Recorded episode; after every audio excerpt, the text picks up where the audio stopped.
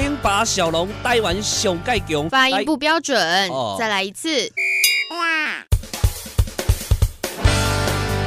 零八小龙台湾上盖强，来自高雄，精彩故事传说来甲大家讲，欢迎大家到店来捧场。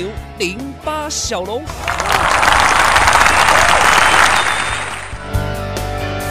Hello，我们所有的听众朋友们，大家好，欢迎大家收听今天的零八小龙啊！哎，暑假已经快要结束了，可能该出去旅游的也差不多了，该回来的都回来了啦。这个现在这几个假期啊，要出去晃晃，可能也就不会跑太远了，对吧？讲到咱这个高雄在地的景点，推荐大家啊，这个趁着趁着暑假，就反正也没没有剩太多假期了嘛，在地晃晃就行啊。这个当然，我们许许多多的老字号景点那是数不完了，当中最为大家熟悉的，大概就是澄清湖了。我们这个澄清湖，底记的零八岁啊，你怎么不标准啦？其实讲这个，我是想很多人应该都有一样的回忆，对不对？小时候的校外教学啦，等等的，出去踏青啦，澄清湖是一定去过的地方嘛。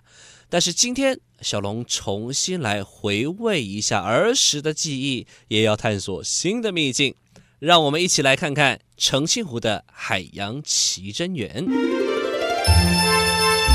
那么澄清湖历史悠久，海洋奇珍园原本其实也不是观光用途的一个建筑。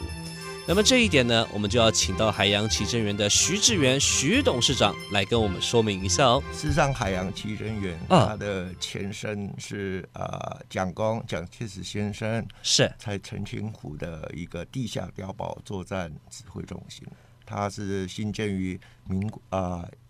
呃民国呃，一九五九年，OK，哇，一九五九，那就是，是的，嗯，他原先呢是从他的呃这个作战指挥中心是设在高雄西子湾，嗯，那那个时候有人建议说那个是比较一个危险的地方，很容易受飞弹所攻击，是，所以才从西子湾再搬迁到澄清，这个就是他的一个历史背景。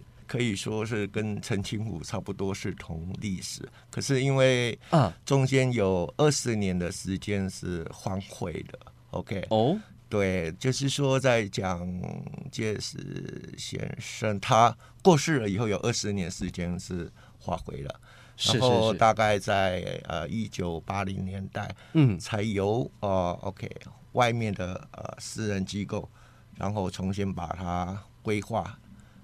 重建成为啊，就是一个啊海洋博物馆的典型。是，是，是，这个就是算是一种转型了，那就开始正式经营啊。所以呢，真正的海洋奇人园啊，它的历史大概将近三十年。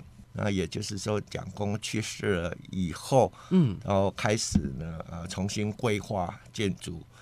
然后在里面规划，基本上它保留了原始的呃内部结构的丰富的那个呃基础。对，对对。OK，然后再从原基础里面，然后再开始慢慢的呃整建，然后把它做成像现在你所看见的呃海洋奇珍园，是这种地下，它可以说是全台湾唯一的一座地下碉堡型的海洋博物馆。嗯。啊，那里面呢还是保留了呃，蒋公那个时候的一个一些作战指挥中心里面的部署，包括什么卫生室啊，这个作战指挥中心啊那些，总共可以区分为八个区段。嗯，就是对对，经由转型了，现在变成一个是一个呃很温馨、很可爱的海底世界。那么从一个地下的指挥中心变身成现在的一个海洋博物馆。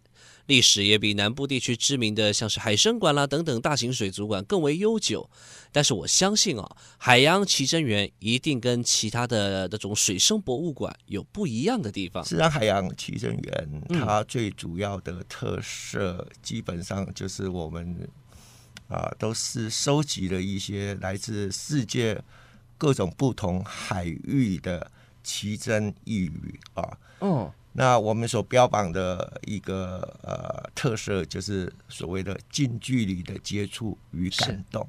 那怎么说呢？嗯、因为所谓近距离，呃，我想大家都曾经去过啊、呃，外面大型的像海参馆啊，日本 Okinawa 的一些那些啊、呃、大型的水族馆。是。那因为我们受限于我们的腹地，所以在这么短短两百公尺的那个隧道里面啊，所以要建造一个这样的。海洋馆是真的是呃蛮辛苦的，是是，可是我们做到了，嗯、那我们做到这个规划，那所以呢，现在呢，海洋馆里面啊、呃，所谓的收集了很多不同的海域的东西，就是为了要跟一些大型的海洋馆做一个区隔。我把原先的那种呃架构呢做一个改变，所以我融入了一些啊、呃、文创艺术。的气息在里面。其实海洋奇珍园之于澄清湖哦，就是一个转型的重要指标。从军事重地到观光胜地，现在又添加了许多生态教育的意义。那么随着海洋奇珍园的脚步呢，现在的澄清湖也有了荧光奇缘秘境。哎，这一个很棒的地方啊！不仅生态的意味更浓厚，也带给了这老字号的景点不一样的风貌。呃，继海洋奇珍园之后，我们希望、啊。啊，连接另外一块场域哈，能够成为这，能够成为一个澄清湖里面独一无二的一个生态教学，嗯，的一个场域。嗯、差不多两年半前，我们就跟澄清湖一起合作开发了这个所谓的这个以萤火虫为主的啊生态教学观念，就名为叫荧光奇缘秘境。那要稍微介绍一下，荧光奇缘秘境也是有它的一个历史文化典故。它之前曾经是蒋公蒋介石先生的夫人，也就是蒋宋美龄女士。是 OK，是他在澄清湖内，蒋公为他所制造的呃所建立的一个花园暖房所在地。荧光奇缘秘境，澄清湖。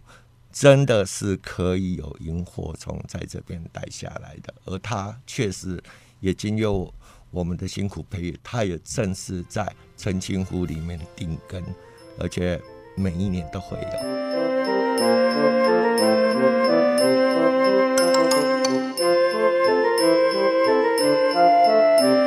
老地方新面貌，转型之后的澄清湖不再是陈旧老派了。